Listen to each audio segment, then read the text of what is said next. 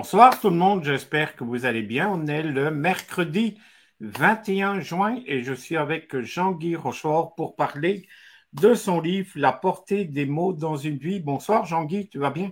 Oui, ça va très bien. Merci de l'invitation. Ben, merci à toi d'avoir accepté. Écoute, c'est notre 15e Béliveau rencontre et pour répondre à vos questions, parce qu'on lit euh, vos messages, on sera là tout l'été. Il y aura deux rendez-vous en juillet, deux rendez-vous au mois d'août.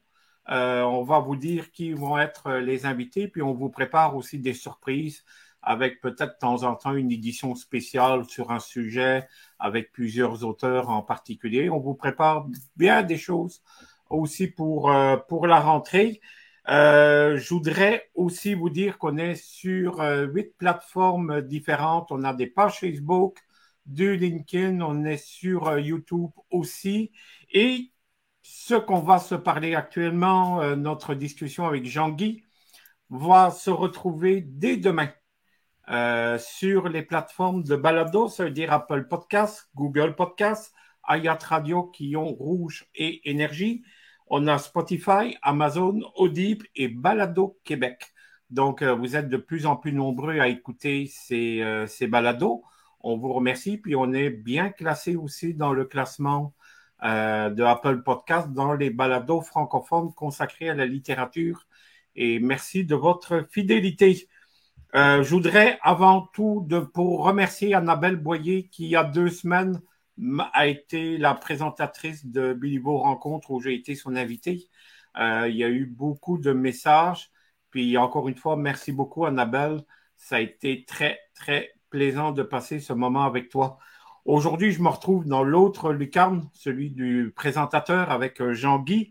Et euh, posez vos questions à Jean-Guy, s'il vous plaît on est là pour, euh, pour répondre. Moi, je vais être l'intermédiaire.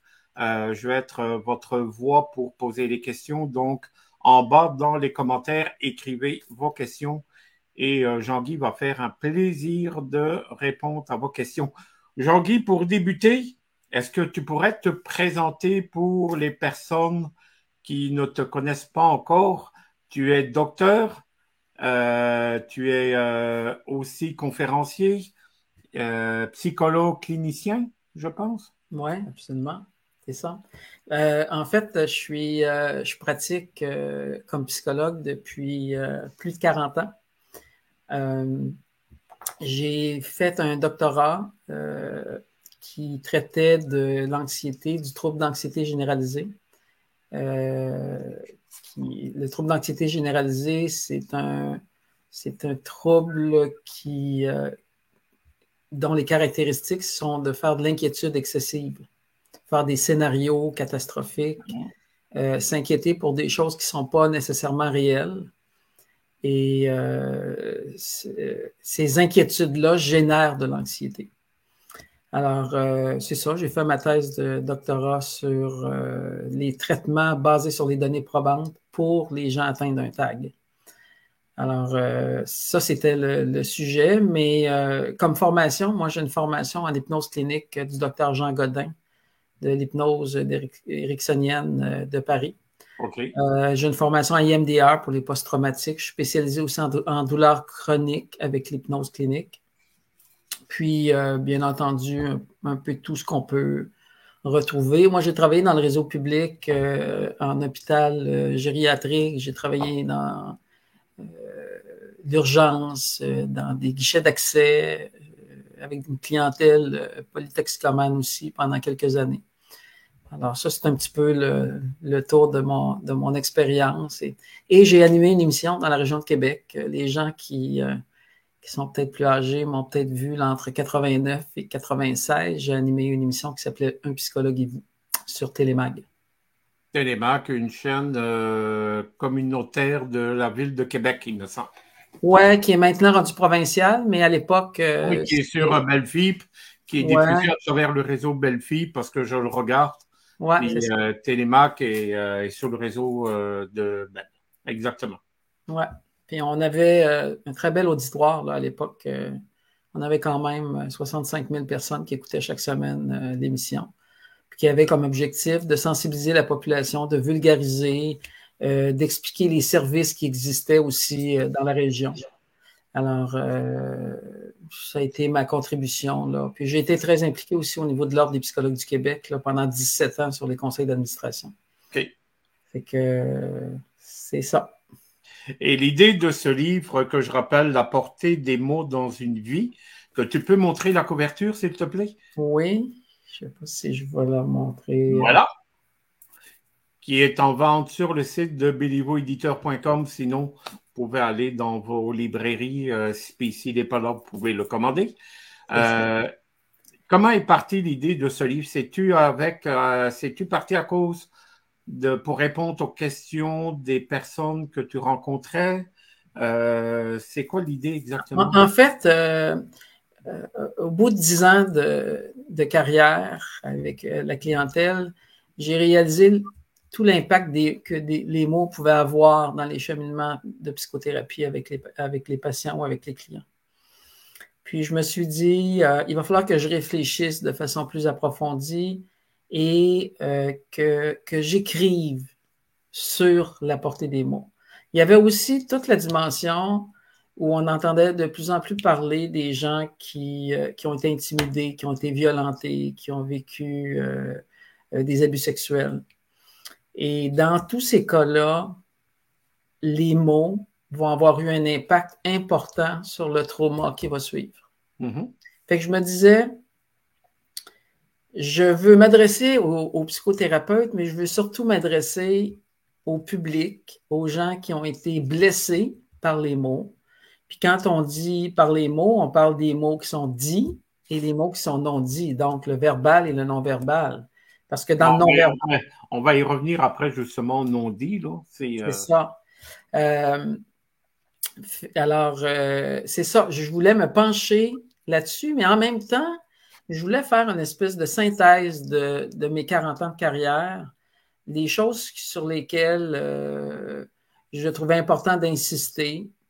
Puis le ton du livre, c'est un ton réflexif. Alors, ce n'est pas un livre avec un langage si spécialisé. Lorsqu'il y a quelques mots qui sont un petit peu plus complexes, peut-être, euh, à ce moment-là, il y a un lexique à la fin du livre, puis les gens vont retrouver les définitions là, pour les différents mots euh, qui peuvent être peut-être plus complexes pour les gens. Mais d'ailleurs, je pense que ton livre, après l'avoir lu, moi, j'ai remarqué qu'il y avait comme deux visions dans ton livre. Il y a un aspect grand public qui est d'oser la communication. Ouais. Puis, il y a une autre, euh, une autre vision qui est plus, plus clinicienne, euh, qui est plus pour les spécialistes, plus pour entrer en profondeur dans les choses. Est-ce que je me trompe? En fait, euh, oui, il y a deux thèmes. Il y en a un, il y en a un où je me suis dit, je vais expliquer, je vais décortiquer qu'est-ce qu'une saine communication, qu'est-ce qu'une communication bienveillante. Parce que, étant donné qu'une bonne partie du livre, il y a aussi des cas cliniques qui sont expliqués dans le livre, comme je voulais aider le public à, ce que, à partir de certains cas, ça résonne, ça fasse du sens pour eux, qu'ils se retrouvent à travers les histoires de vie. Euh, je, me, disais, euh, je, vais d'abord expliquer comment on peut avoir un bon impact des mots, puis comment est-ce que ça peut être bienveillant. Puis à partir de ça, par la suite, je vais expliquer de différentes façons comment des gens ont été blessés par les mots. Puis ça, c'est comme dans la deuxième partie. Oui. Mais pour arriver à cette deuxième partie-là, je voulais quand même faire des mises en contexte. Je voulais d'abord expliquer les, distinctions entre un continuum santé mentale versus un continuum maladie mentale. Parce que souvent, on entend les gens dire j'ai un problème de santé mentale. Bien, justement, je voulais t'en parler, euh, d'expliquer justement la différence entre santé mentale et maladie mentale. Puis c'est très bien expliqué dans le livre, on voit vraiment la grosse euh, différence. Est-ce que tu peux nous l'expliquer en quelques mots, s'il te plaît? Oui, en quelques mots, en fait, euh, si on, on, part du fait qu'il y a un continuum au niveau de la maladie mentale, c'est-à-dire que là, on retrouve des pathologies, des psychopathologies, des problèmes euh, sur le plan mental, alors que ce soit des troubles anxieux, des troubles dépressifs, des troubles de personnalité ou autres.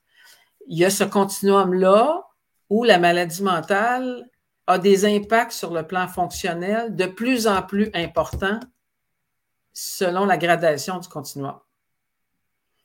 Mais quelqu'un pourrait avoir une maladie mentale stabilisée et avoir une bonne santé mentale. Mm-hmm. Alors, la personne a un trouble mental, une problématique, une maladie qui peut être stabilisée. Par exemple, quelqu'un pourrait avoir une bipolarité. Une bipolarité, lorsque la personne euh, a pris son stabilisateur d'humeur, sa médication, puis qu'on a trouvé la bonne dose, puis qu'elle est stabilisée au niveau euh, de son humeur. Parfois, on va aussi aider en psychologie parce qu'on va aider à, quelqu'un qui n'est pas encore stable à, reconnaître des signes précurseurs d'une période difficile dans sa maladie. Euh, ça, c'est la partie psychologique où on va aider la personne à trouver des stratégies lorsqu'elle sent que, la vie est en train de lui échapper. Mais sur la santé mentale, si elle est stabilisée en maladie mentale, bien, sur la santé mentale, il n'y a pas de problème de santé mentale. c'est important de distinguer les deux parce que je, il y a des gens qui vivent avec une maladie mentale, qui sont stables, qui sont heureux, qui sont bien, qui sont fonctionnels.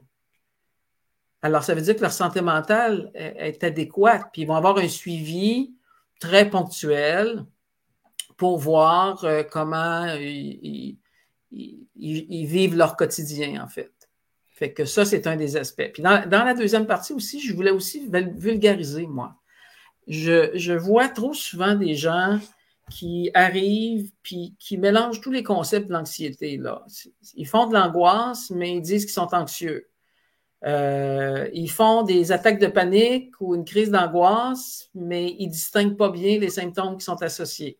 Moi, je me disais, je vais essayer de l'expliquer. Puis aussi parce que si je reçois quelqu'un qui fait de l'angoisse et des attaques de panique, le traitement que je vais effectuer, il va être différent de quelqu'un qui a un trouble anxieux puis qui a des pensées, que ses cognitions au niveau de ses pensées sont peut-être défectueuses ou dramatique euh, ou, des fois, je vais dire, euh, la personne est dysrégulée dans ses émotions. Ouais. Euh, ben, c'est ça. Fait que moi, je voulais distinguer par des définitions plus claires pour que les gens reconnaissent ces choses-là. On a une première question, si tu permets, Lolita Leblanc qui demande Est-ce que tu rencontres parfois des patients qui sont impossibles à hypnotiser? dans le livre, il y a un chapitre sur euh, ma façon de travailler avec l'hypnose. Euh, je parle particulièrement de l'hypnose dans les cas de douleur chronique, mais euh, si je ramène ça juste à l'hypnose en tant que telle, moi, la formation que j'ai, c'est une formation avec le docteur Jean Godin. Ça s'appelle de la nouvelle hypnose. Ce n'est pas l'hypnose traditionnelle avec des suggestions directes où je vais suggérer à la personne des choses directement et, là, il va avoir un impact. Ce type d'hypnose-là, c'est pas comme ça que je la pratique moi. J'ai eu une formation en hypnose semi-traditionnelle, mais ma formation complète, moi, est en nouvelle hypnose où on, travaille avec les métaphores. Alors, pour moi, euh, très peu de gens que j'ai rencontrés dans ma pratique n'ont euh, pas eu un certain effet, ne serait-ce qu'une détente profonde quand je fais un exercice avec eux. Euh, il, faut comprendre aussi que la suggestibilité, c'est très différent d'une personne à l'autre. Les gens ne sont pas tous suggestibles de la même façon. Mais pour moi, dans ma pratique, je vous dirais que j'ai utilisé l'hypnose avec plusieurs centaines de personnes dans ma carrière à deux seules occasions. Euh, ils ont gardé les yeux ouverts et ils n'ont pas été euh, dans un état de réceptivité pour que je puisse euh, travailler avec l'hypnose. Et ma façon de travailler, c'est avec des métaphores. Je travaille beaucoup avec les métaphores. Donc, je m'adresse à l'inconscient pour essayer de mobiliser, de mettre en place euh, les ressources chez la personne pour puisse être mobilisé envers la problématique de la personne. Alors, c'est une histoire que je raconte euh, avec des métaphores. Puis, il y a une autre question, toujours de Lolita Leblanc. Elle demande, est-ce que dans ta profession, est-ce que tu as déjà eu à traiter de très jeunes enfants pour des troubles anxieux avec qui euh, tu es parvenu à rectifier leurs troubles pour qu'ils prennent un nouveau départ régulier? Je ne travaille pas avec euh, en pédiatrie ou avec des enfants.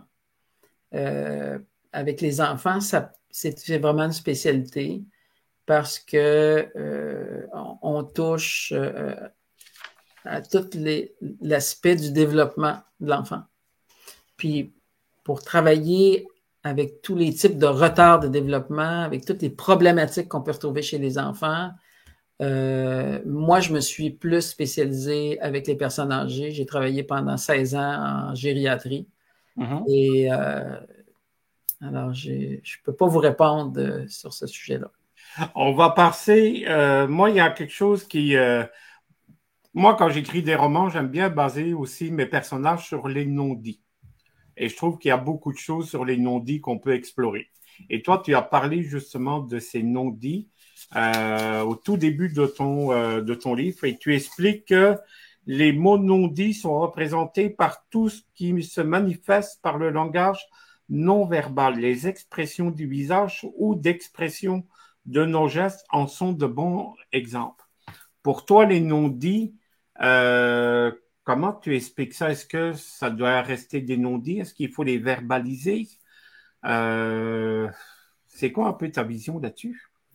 Au départ, quand je voulais aborder les non-dits, j'en parlais particulièrement au niveau du développement de l'enfant. Oui. Euh, parce que on serait surpris de constater comment ce que les enfants sentent l'état de leurs parents. Peuvent sentir la détresse, peuvent sentir qu'ils ne sont pas disponibles, peuvent sentir un enfant, par exemple, pourrait, euh, en sentant sa mère dépressive, pleurer beaucoup, beaucoup, beaucoup pour la garder active, pour la garder éveillé et inconsciemment pour comme la sortir de son état pour la rendre disponible. Alors, ça va loin, ça va depuis la tendre enfance où le non-verbal va avoir son importance, puis qu'on va, va le sentir. Euh, je vous dirais que quand je fais de la psychothérapie, il y a des gens, euh, j'avais justement un patient cet après-midi n'y a aucune réaction au niveau de son visage. Il n'y a rien, rien qui se passe. Alors, tu poses des questions, il répond intellectuellement, mais il ne se passe pas aucune expression, rien. Alors, moi, c'est très difficile de travailler en thérapie quand je suis face à quelqu'un qui ne donne pas un feedback, qui, qui, pour lequel on ne voit rien dans le visage. Par contre, j'ai beaucoup de patients où on voit beaucoup, beaucoup de choses dans le visage des gens plus sensibles, des gens plus expressifs. Puis des fois, on voit tellement dans le visage que on voit comment est-ce qu'ils ont de la terreur, comment ils sont angoissés, comment c'est difficile pour eux. Euh, tu, quittes leur regard un, court instant et tout de suite tu vois une crainte d'abandon dans leur visage. Alors, euh, le non-verbal est important. Puis quand on parle d'abus, particulièrement quand on parle d'intimidation. Vous savez, les, les gens euh, qui ont vécu beaucoup d'intimidation développent un espèce de...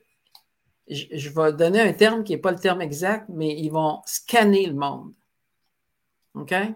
Parce qu'ils deviennent très méfiants des autres et ils essaient de retrouver dans le non-verbal des gens qui sont autour d'eux des signes de désapprobation ou des signes de risque ou de danger. C'est la même chose pour les gens qui font de l'anxiété sociale ou qui sont des, euh, des gens extrêmement timides. Ces gens-là scannent beaucoup, beaucoup les gens autour. Alors, quand ils sortent, comme ils ont extrêmement peur du jugement des autres, ils vont scanner les gens. Donc, ils scannent sur quoi? Sur le non-verbal. Puis à un moment donné, ça devient un problème parce que ils ont l'impression que selon ce qu'ils observent dans le non-verbal, ce qu'ils vont interpréter dans leur perception, c'est la réalité. Et ce qui est. Puis ça devient, c'est là qu'on doit euh, aborder cet aspect-là parce que ces gens-là, euh, ils viennent qui scannent pas bien ce qu'ils observent, la, perception qu'ils ont et les interprétations qu'ils font. Fait que ça fait partie, entre autres, du traitement qu'on fait avec les gens qui font de l'anxiété sociale, avec les gens qui ont vécu de l'intimidation beaucoup. Ils ont très peur, sont très méfiants vis-à-vis des gens autour. Alors, eux, le non-verbal va devenir très important aussi. Puis, on doit aussi faire des correctifs parce que là, ils vont faire ce qu'on appelle des distorsions cognitives. Alors, il y a différents types de distorsions cognitives, mais c'est ce qu'ils vont commencer à faire. Ils vont interpréter les choses, ils vont rationaliser, ils vont, euh, etc. Et pour euh, juste un message, c'est une petite parenthèse, juste lancer un petit message pour les personnes qui se sont qui sont intimidés ou qui se sont fait intimider, sachez qu'un nouveau jour est en train de se lever et qu'il ne euh, faut pas abandonner, qu'il faut toujours persévérer. C'est juste mon petit message que je voulais faire. Ouais. Puis, euh, tu parles aussi des silences qui parlent. Ouais. Euh, comme quoi qu'à un moment donné, tu t'es retrouvé face à une personne, mais là où vous n'êtes pas parlé. Puis tu voyais dans un échange de regards qu'il y avait un malaise, mais tu savais pas pourquoi. Puis il y avait un silence qui parle. Euh, ça aussi, ça, c'est pas un non-dit, mais c'est un malaise aussi. C'est, euh, est-ce qu'on peut interpréter ça comme un malaise, ce silence qui parle? Parce que, regarde, avec ma mère, on se parlait pas beaucoup, puis je disais tout le temps, dans son regard, son regard me parlait parce que je savais tout ce qu'elle me disait dans son regard, parce qu'il me parlait beaucoup. Est-ce que c'était euh, euh, toi, est-ce que tu l'interprètes aussi de cette façon? En, fait, le message que je voulais passer dans ce court chapitre qui est à peu près une page et demie seulement, parce que c'est vraiment amener une réflexion, mais ce que je dis, c'est que le silence devient la façon dont on l'habite, prend le sens qu'on lui donne. Alors, quand je dis le silence qui parle, c'est que il parle comment le silence pour toi. Il y a des approches en thérapie où le, où le psychologue, le psychothérapeute intervient peu, laisse beaucoup de place à la personne pour qu'elle réfléchisse à ses ressources, qu'elle réfléchisse, qu'elle interprète, qu'elle fasse des liens, etc. Mm-hmm. Et chez beaucoup de gens qui vont en psychanalyse ou dans ce type de thérapie, euh, les périodes de silence, parfois, sont très, très, très angoissantes.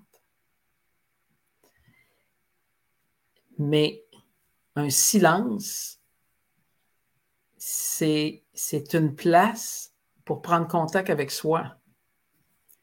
Si c'est de l'angoisse que ça génère, ben c'est parce que j'ai peur de moi, j'ai peur d'être en contact avec ce qui se passe à l'intérieur de moi. Ça m'angoisse. Mm-hmm. Puis les premières séances vont servir à ce que je m'apprivoise, puis que je commence à avoir moins peur de moi, malgré tout ce qui se passe à l'intérieur, malgré tout ce que je pense, tout ce que je ressens, d'avoir une acceptation de, de, ce que je suis comme personne, autant dans mes insécurités que dans mes sécurités. C'est ça le message que je voulais par cette section-là. Est-ce que tu, euh, Lolita te demande, est-ce que tu as euh, le plus grand défi dans ta pratique, c'est lequel? Euh, je dirais avec des gens qui, qui ont une conduite d'échec. OK. il y a beaucoup d'aspects chez ce, type de, de patient-là qui est inconscient. Parce que ces gens-là, sans s'en apercevoir, ils perçoivent beaucoup de difficultés, de problèmes avec des gens, avec beaucoup de gens. Puis ils ne voient pas qu'ils ont peut-être une contribution dans cette difficulté-là. Ce qu'ils voient, c'est la répétition, puis quand on leur en parle, c'est les autres qui sont responsables mais ils ne voient pas que eux, des fois, dans la position qu'ils prennent vis-à-vis des gens, ils se victimisent dans la position qu'ils prennent. Puis là, je ne suis pas en train de dire qu'il n'y a pas des gens qui sont victimes, puis qui sont démunis, puis qui manquent de confiance en eux, puis d'estime parce qu'ils ont été victimes. Mais il y a des gens qui, par leur attitude, on sait bien, c'est toujours moi que ça arrive, ces affaires-là, puis bon, etc. OK? Alors, ces gens-là qui ont une conduite d'échec mettent beaucoup d'énergie à ce que les choses ne fonctionnent pas, ne se réalisent pas, mais ne sont pas conscients de tout ce qu'ils mettent comme énergie pour arriver là. Alors, ça, c'est un gros, gros défi en thérapie, euh, cette clientèle-là, parce que euh, parfois, on va avoir le goût de les, confronter, on va avoir le goût de les pousser à avancer, etc. Et, c'est comme plus tu pousses, plus ils résistent. Alors, euh, c'est une clientèle qui, est difficile, qui demande beaucoup de patience, beaucoup de persévérance. C'est long à aider ces gens-là. Mais pour moi, c'est mon plus grand défi. Il y a un chapitre qui m'a aussi interpellé euh, parce que c'est la portée des médias sociaux. Ouais. Euh, c'est quelque chose qu'on entend beaucoup parler avec. Euh, ça peut être un très bel outil pour, euh, pour communiquer, pour, pour faire parler d'un projet, pour faire parler de son livre, pour de son entreprise, tout. Mais il y a l'autre face où les mots, on se fait attaquer aussi sur les réseaux sociaux. Ça peut être un tribunal public, un peu les, les médias sociaux. toi, Comment tu vois ça, les, euh, les mots sur les médias sociaux? Euh, c'est-tu un fléau et on peut-tu, euh, c'est-tu trop tard pour rattraper le tir? Comment tu vois ça? C'est un sujet très délicat. Ouais, c'est ça, hein? Parce que c'est un sujet qui polarise les gens. Alors, quand il arrive une problématique sur les médias, on va retrouver des gens aux deux pôles s'il y a une problématique entre deux personnes, puis c'est comme médiatisé, là, tu as des gens qui vont prendre un côté, puis il y a des gens qui vont prendre l'autre côté.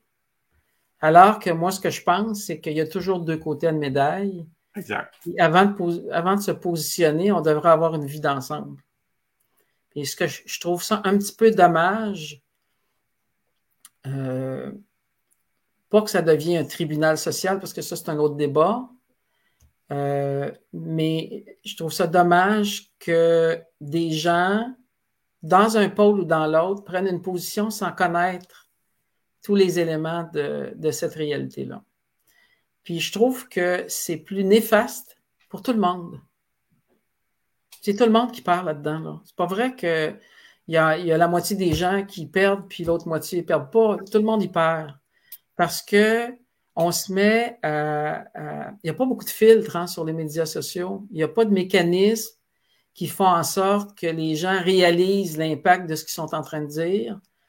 Euh, il n'y a pas de, comme de médiateur tout le temps qui vient dire on n'accepte pas ce type de langage ou ce type de façon de parler ou de. Ouais. on a vu cette année là, des vedettes qui ont été, euh, qui se sont défendues, qui ont répondu à des gens parce que ben, pas, pas, pas on a vu une prolifération de ces messages-là avec euh, le COVID, où ça a été vraiment deux clans qui, euh, les pour-vaccins, les contre-vaccins.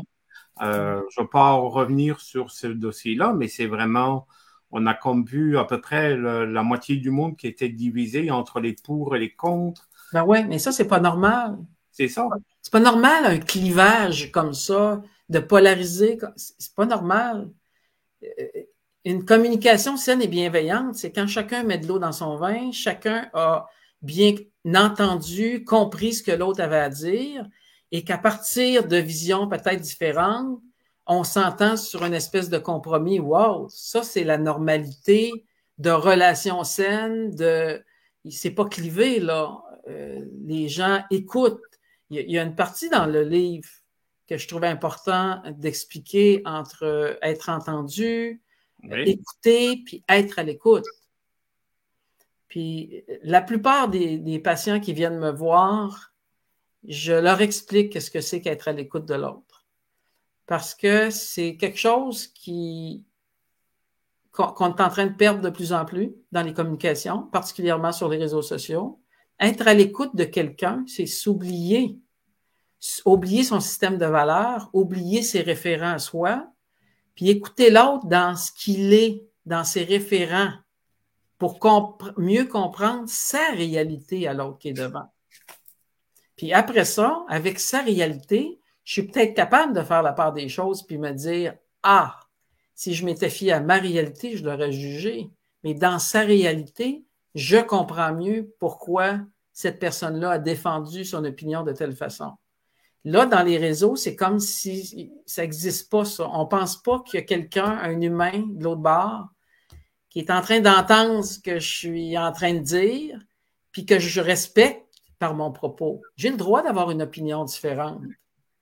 Mais est-ce que je dois le juger? Est-ce que je dois le dénigrer? Est-ce que je... Non. C'est comme quand on est en voiture, on a l'impression qu'on peut faire n'importe quoi en voiture puis pas respecter le code. Puis euh, les gens crient dans l'auto, sacent dans l'auto euh, parce qu'ils se disent euh, il n'y a personne qui m'entend. OK? Ben, sur les réseaux, des fois, on a l'impression que les gens sont en auto. OK? Ils ne sont pas conscients de. De la portée. De la portée de ce qu'ils sont en train de faire et de dire. Est-ce que parfois tu as dû prendre du recul avec des cas, disons, plus lourds à gérer, euh, de dire, de prendre un temps pour toi pour dire, OK, celui-là, c'est un cas vraiment compliqué? Dans ma pratique? Oui. J'en ai régulièrement des cas qui sont compliqués où je dois prendre du recul. C'est pour ça que euh, les psys, on va en supervision. C'est pour ça qu'on se fait superviser euh, par un autre euh, professionnel qui va avoir le recul nécessaire pour des fois nous, nous aiguiller, nous aider à, ce que ce qui se passe fasse du sens parce que cette personne-là a un recul. De par son recul, elle va nous poser des questions. Puis là, on va être capable de soi-même peut-être avoir un recul pour mieux se positionner puis mieux s'orienter dans l'intervention qu'on doit faire. Il reste quand même que euh, moi, une de mes spécialités euh, où j'ai mis beaucoup d'énergie, c'est sur l'évaluation des troubles mentaux. J'ai même donné de la formation aux psychologues du Québec euh, en évaluation des troubles mentaux pendant plusieurs années. J'ai monté une grille très structurée pour l'évaluation. Alors, moi, les évaluations rigoureuses, c'est quelque chose de bien, bien important quand je rencontre des gens. Puis je vais pousser à partir d'observations, à partir d'informations que les gens me disent. Euh, là, je vais pousser l'investigation pour voir s'il y a des troubles mentaux euh, derrière la problématique. Puis un coup, toute mon évaluation faite, j'en discute avec euh, la personne, puis on s'entend sur le plan de traitement, j'offre les opportunités, je parle des données probantes, des traitements qui sont les plus efficaces actuellement selon les problématiques, et j'explique aux gens qui viennent me voir voici ce que j'évalue, ce que j'observe. Et moi, je pense que vous avez telle problématique, telle problématique. Ça peut avoir tel impact dans votre vie. Je veux entendre c'est quoi votre besoin, puis on va s'entendre sur comment on va travailler ensemble. Il y a un mot que, que tu as dit plusieurs fois depuis euh, ces 33 minutes qu'on est ensemble, le mot bienveillance. Et puis, c'est un mot que moi, j'aime beaucoup. Et euh, est-ce que tu penses qu'en 2023, c'est de plus en plus difficile d'être bienveillant vers l'autre personne? Ou c'est encore, ça n'a pas changé?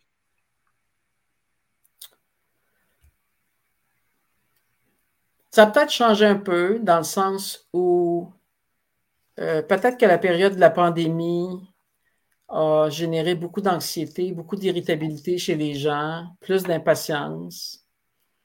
Puis, euh, avec les années qui s'en viennent, tranquillement, ça va se replacer.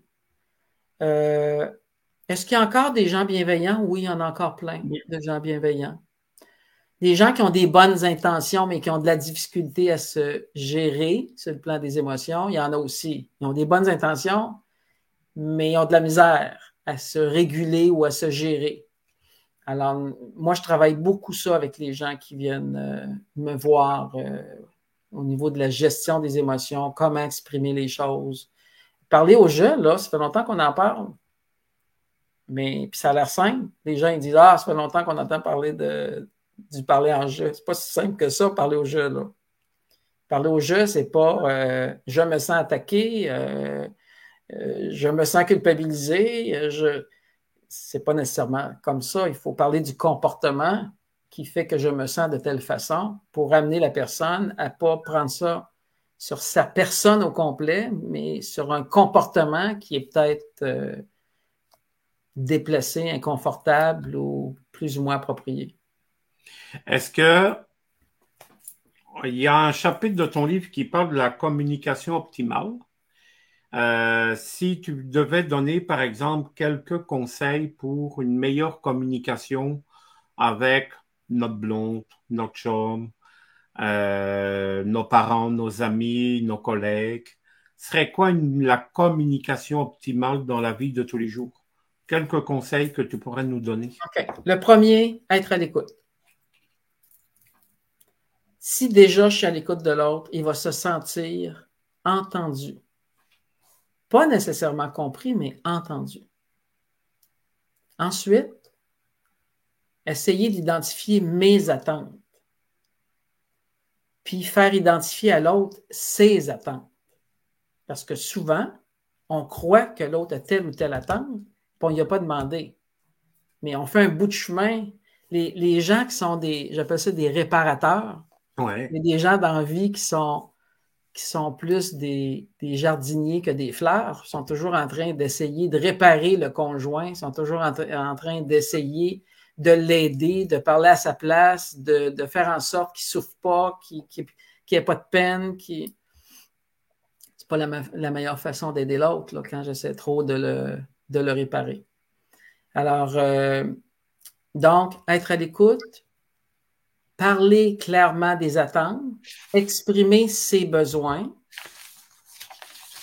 ses limites.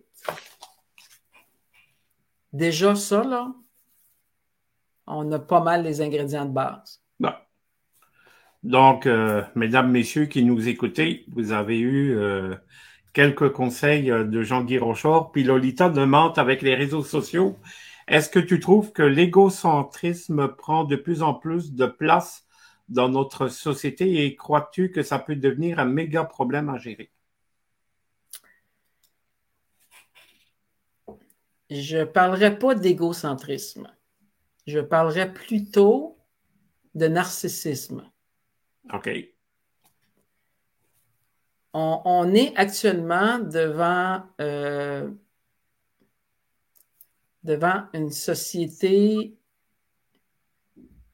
où on a beaucoup investi nos jeunes narcissiquement. Qu'est-ce que ça veut dire investir narcissiquement? Ça veut dire je suis très présent auprès de mes enfants. Et je le félicite beaucoup pour chaque accomplissement qu'il fait. Et c'est comme si je le rends grandiose narcissiquement. Le narcissisme sain, c'est très bon. D'avoir des traits narcissiques dans sa personnalité, parce que notre personnalité, on a des traits un petit peu de toutes sortes de choses, mais d'être investi narcissiquement, de se faire féliciter, de se faire encourager, c'est bon pour l'estime de soi. Puis ça donne une force de caractère, ça nous, ça nous rend capable d'aller défendre nos idées, d'être leader. C'est bon, un narcissisme sain. Mais à outrance, ben, si je réussis pas tout, je fais une dépression, je suis découragé, je vaux plus rien. C'est pas juste les accomplissements qui sont importants, c'est aussi beaucoup l'initiative, beaucoup ce que j'entreprends moi-même par mon initiative, c'est aussi important que peut-être les résultats que je vais atteindre. Parce que si un enfant qui, devient adulte est toujours axé sur les résultats, sur la compétition, à un moment donné, il va avoir une épreuve émotionnelle ou affective, et là, il va avoir de la misère à trouver les ressources pour composer avec ça. Puis ça, ça se passe dans la communication. Il y a G. Ludon qui demande euh, Aujourd'hui, de plus en plus de gens vivent l'aide à mourir et ce n'est pas toujours facile. Est-ce que l'aide à mourir apporte un volet supplémentaire à ta pratique? Là, on parle de l'aide médicale à mourir? Oui. C'est de ça qu'on parle? OK. En fait, l'aide médicale à mourir, euh, ce n'est pas une spécialité que j'ai. Et moi, étant donné que maintenant, je fais juste deux jours de pratique privée parce que je suis en pré-retraite. Je n'ai pas composé avec des gens qui, qui, demandent ça directement, mais je peux vous dire, j'ai beaucoup de patients qui m'en ont parlé la dernière année parce que la mise en place de, l'application de, cette nouvelle loi, ça fait pas très longtemps là, que c'est mis en application. Et concernant les, les, maladies de dégénérescence sur le plan cognitif, l'Alzheimer, etc., euh, tout n'est pas complété non plus dans les démarches euh, à ce niveau-là. Mais il reste que l'aide médicale à mourir, euh, je trouve que les gens sont en train de s'adapter à cette nouvelle réalité-là. Et je pense que c'était un besoin parce qu'on la voit tellement de façon de plus en plus importante que c'est comme si on a, on a mis à l'avant-plan la dignité de la personne. La personne décide de ne pas être diminuée par ses maladies euh, où il y a une fin prévue, puis on décide que c'est important pour elle si elle ne veut pas passer par de la souffrance, si elle ne veut pas passer par une dégradation pour garder sa dignité. Alors, on respecte ça et moi, je, suis très favorable à cette nouvelle pratique. Il y a Lolita qui a des, dernières questions. Est-ce que tu as déjà eu à aider euh, des personnes qui ont de la douance non diagnostiquée? Oui. Et on en voit plus qu'avant. Sans entrer dans. Parce que c'est quand même. Euh, quand, moi, je les détecte maintenant parce que j'ai beaucoup de gens qui se présentent pour des TDAH euh, en pratique. Puis parfois, il y a des gens qui arrivent, puis euh, ils, pensent qu'ils ont un TDAH, puis à cause des caractéristiques de leur présentation en entrevue, euh, je vois certains éléments qui me font dire, je pense plus qu'on a affaire à quelqu'un qui est doué, puis qui a des impacts sur le plan, euh, on va parler du lobe frontal parce que dans la douance, il y a souvent quelque chose quand même sur le plan cognitif qui est associé. Euh, mais euh, c'est pas ma spécialité, la douance. Il y a des gens qui ont écrit des très bons livres là-dessus à présent. Moi, je les réfère à des gens spécialisés en douance. Euh, parce que là, il y a des caractéristiques à évaluer qui sont bien, bien importantes. Puis il y a un gros débat sur la place publique actuellement concernant la douance, entre des, des visions différentes par rapport à l'évaluation de la douance. Oui, puis ce qu'il ne faut pas oublier, c'est que euh, la psychothérapie peut être une excellente alliée euh, pour les personnes. Puis n'hésitez pas à consulter, n'hésitez pas à aider euh, votre chum, votre blonde, vos parents, amis, collègues. je sais que des fois, ça peut être difficile, mais une psychothérapie, j'espère que tu es de mon avis, Jean-Guy, ça peut être une excellente alliée pour, pour les personnes. Oui, absolument. Parce qu'il ne faut pas oublier que dans la douance, il y a quelque chose euh, de, très, de très neurologique, de très cognitif. dans le TDAH, c'est une condition neurologique. Alors, on les aide sur le plan psychologique à vivre avec la condition. Alors, ce n'est pas une maladie mentale d'avoir un TDAH ou d'avoir une douance mais c'est une condition qu'on peut faciliter. La vie de tous les jours, on peut la faciliter avec différentes stratégies qu'on va apprendre à développer auprès de la personne. Là, Jean-Guy, pour les prochains mois, on peut annoncer deux choses. On ne peut pas encore tout expliquer, mais au moins, on peut susciter deux intérêts. C'est que ton livre va peut-être se retrouver en des capsules sur YouTube. Et euh, peut-être aussi euh, que ton livre pourra faire aussi une capsule à la radio? Oui, absolument. Absolument. Je t'en pour parler avec une radio de la région de Québec actuellement pour faire des petites capsules euh, en communication. Là, euh, mais comme c'est en pour parler, je ne peux pas parler de la, de la station. mais je suis en préparation aussi de prendre beaucoup de sections du livre, faire des petites capsules pour par exemple, quand je fais les distinctions sur écouter par rapport à être à l'écoute, quand je veux distinguer l'angoisse de l'anxiété, euh, des courtes capsules qui font réfléchir, mais qui donnent en même temps une idée aux gens pour euh, les aider à démêler euh, ce qui est peut-être pas simple pour eux. Là. Et pour les personnes, pour les internautes qui nous écoutent et qui sont là depuis le début, si euh, ton site Internet pour qu'ils puissent en connaître un peu plus? Oui, mon site Internet, c'est euh, jean-guy psychologue.ca. Euh, sur le site, vous allez voir la formation que j'ai, mais en même temps, je donne beaucoup de définitions. Je, distingue qu'est-ce que la psychothérapie, euh, les approches. il y a une grande bibliographie par thème où je me pose des questions sur la douance. je vais dans la bibliographie et là, je vais voir quels livres qui sont recommandés. Euh, je me pose des questions sur des diagnostics de troubles mentaux. Il va y avoir des livres de référence. Il y en a pour les enfants, il y en a en développement, il y en a euh, sur différentes problématiques. Puis c'est pas mal les livres qui sont les plus à jour. Dans mon livre, euh, chaque thème, je ne les développe pas de façon très pointue. Par contre, je, veux éveiller les gens à différents propos, à différentes problématiques. Et les gens vont retrouver ce qui est pas mal les meilleures données probantes actuellement en termes de références bibliographiques pour chacun des thèmes. Alors, on se pose des questions sur le TDAH, il y a des livres qui sont recommandés, on s'en pose sur les troubles anxieux, sur l'anxiété sociale, il y a des livres, sur le post-trauma, il y a des livres, etc. Fait que je vous suggère, si, ça, si vous avez le goût, je peux leur montrer encore. Oui, vas-y, vas-y, vas-y.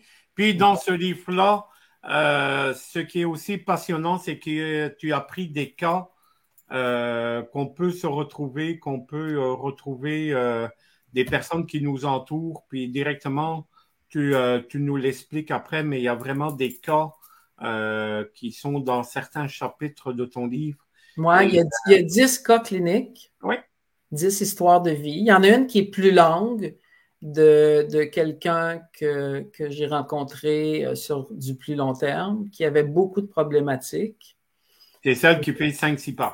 Ouais, puis, puis euh, l'histoire de Philippe. Philippe, oui. Puis euh, Philippe, c'est quand même quelqu'un qui, avec sa thérapie, a réussi à améliorer sa qualité de vie, devenu plus fonctionnel, plus heureux, puis est parti de loin là, dans sa démarche. Mais après ça, on va avoir, par exemple, quelqu'un qui fait de la phobie sociale, de l'anxiété sociale, il y a un cas qui est expliqué avec comment se présenter, comment se présentait cette personne-là et comment je l'ai aidé, comment je l'ai accompagné.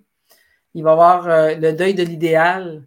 Si j'écris un second livre un jour, ça va sûrement être sur le deuil de l'idéal parce que j'ai remarqué dans ma pratique que c'est un, c'est un, euh, un point, un point charnière, mais euh, quelque chose de très significatif en psychothérapie. C'est un point tournant quand on travaille sur le deuil, de l'idéal avec, euh, avec les gens en psychothérapie, parce que beaucoup de gens, sans en être tout à fait conscients, conservent un idéal du parent qui aurait voulu.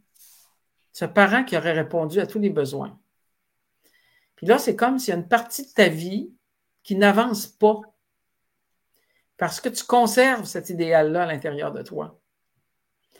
Puis tu es constamment déçu dans ta vie parce que tu ne l'atteins pas. Mais quand on confronte sur le plan conscient, la personne, elle ne voit pas qu'elle fait ça. Fait qu'on le travaille pour lui démontrer par des exemples qu'elle a un idéal du parent. Puis parce qu'elle a un idéal du parent, elle a un idéal d'elle-même. Puis si elle change sa façon de voir son parent, puis elle le voit avec ses limites dans le réel, à ce moment-là, elle va se donner le droit, elle, d'être imparfaite, puis de se voir réellement, puis ça va la faire, ça va faire avancer dans sa démarche thérapeutique, d'être capable de, de se donner le droit d'être imparfaite, de se donner le droit à l'erreur, de, puis là, elle va être capable d'avancer parce que chacun de nous, on est, on est imparfait dans le fond. Il y a Lolita qui dit euh, justement le deuil de l'idéal, un titre accrocheur pour un livre. Oui, parce que je n'ai pas lu grand-chose, je vais vous dire, dans la littérature qui parle du deuil de l'idéal. Puis dans le livre, ben, il fallait que je me limite. Alors, je n'ai pas développé beaucoup, mais il y aurait beaucoup, beaucoup de choses euh, à dire. Puis il y a un cas clinique, une personne que j'ai aidé en thérapie, qui avait une mère euh, borderline, un père absent qui a été violent avant. Et cette personne-là vivait beaucoup, beaucoup dans l'idéal. Puis, euh, dans sa vie, elle n'avançait pas parce qu'elle était très critique envers elle-même, très exigeante, puis elle ne se permettait pas l'erreur. Puis en travaillant le deuil de l'idéal de sa mère, ben moi, il fallait que cette mère-là, je démontre qu'elle avait aussi du bon. Parce que pour cette cliente-là, sa mère lui avait apporté que du mal et que de la souffrance dans sa vie. Puis elle ne voulait pas que je lui amène que la mère, elle avait sûrement dit quelque chose de positif. Le jour où elle a laissé ses défenses pour accepter qu'elle avait peut-être du positif, là, euh, elle a commencé à voir que la mère pouvait peut-être avoir des bonnes intentions, même si, elle était maladroite. Le, reste, ben, les gens pourront le lire dans le livre, là, mais euh, ça, explique le fameux deuil de l'idéal. Je vais te laisser le mot de la fin. Après, je vais revenir avec le nom du prochain invité. Euh, donc, Jean-Guy, c'est à toi pour le mot de la fin. D'accord, merci beaucoup. Ben, je vous invite à, vous procurer ce livre et je vous invite aussi à communiquer avec moi sur vos impressions suite à la lecture du livre. Alors, ça va me faire plaisir. Par mon site web, vous pouvez m'écrire. Euh, puis mon site web, il est bien indiqué aussi dans le livre. Euh, et j'aime beaucoup les échanges de cette nature. Fait que si vous avez le goût d'échanger avec moi à partir de ce que ça vous a amené comme réflexion, le livre, ben, ça va me faire un grand plaisir. J'espère que ce livre-là va pouvoir devenir pour vous un espèce de livre de référence que vous avez conservé à la portée de, de, la main pour, à un moment donné, vous vous questionner sur quelque chose, vous allez piger. J'ai beaucoup de gens qui, quand ils ont pris connaissance du livre, se sont dépêchés d'aller lire les cas cliniques avant même de lire le livre pour voir où ils se retrouvaient. Puis par la suite, ils ont entamé euh, le début du livre euh, en se disant Ah, je me reconnais dans tel, tel euh, personnage. Alors, j'espère que vous allez y trouver votre compte et que ça va pouvoir vous aider. Merci beaucoup pour l'invitation. Merci beaucoup, Jean-Guy. Puis on va se retrouver le 5 juillet. Comme je vous ai dit, Béliveau rencontre continue au mois de juillet. Au mois d'août, on ne prend pas de vacances, donc on est là pour vous accompagner sur le bord de la plage, euh, puis avec vos pina coladas, puis tout ça. Euh, vous nous enverrez des photos justement de où ce que vous nous écoutez. Et on va être avec Stéphane Baillargeon, euh, qui a sorti un livre Plongeon virtuel, un roman un peu science-fiction et tout ça. vraiment le fun à lire. Puis je vais avoir Stéphane, que j'ai connu au Salon du Livre de Québec. C'était mon voisin en arrière et avec qui, euh, avec qui j'ai eu beaucoup de fun. Euh, on va vous parler de ce qu'on faisait ensemble avec Stéphane, pas dans le salon. On a bien rigolé. Donc, merci tout le monde. Merci Jean-Guy. On se retrouve le 5 juillet. Donc, euh, merci d'avoir été là ce soir en grand nombre et pour vos questions. Merci tout le monde. À la prochaine. Salut. Au revoir. Merci.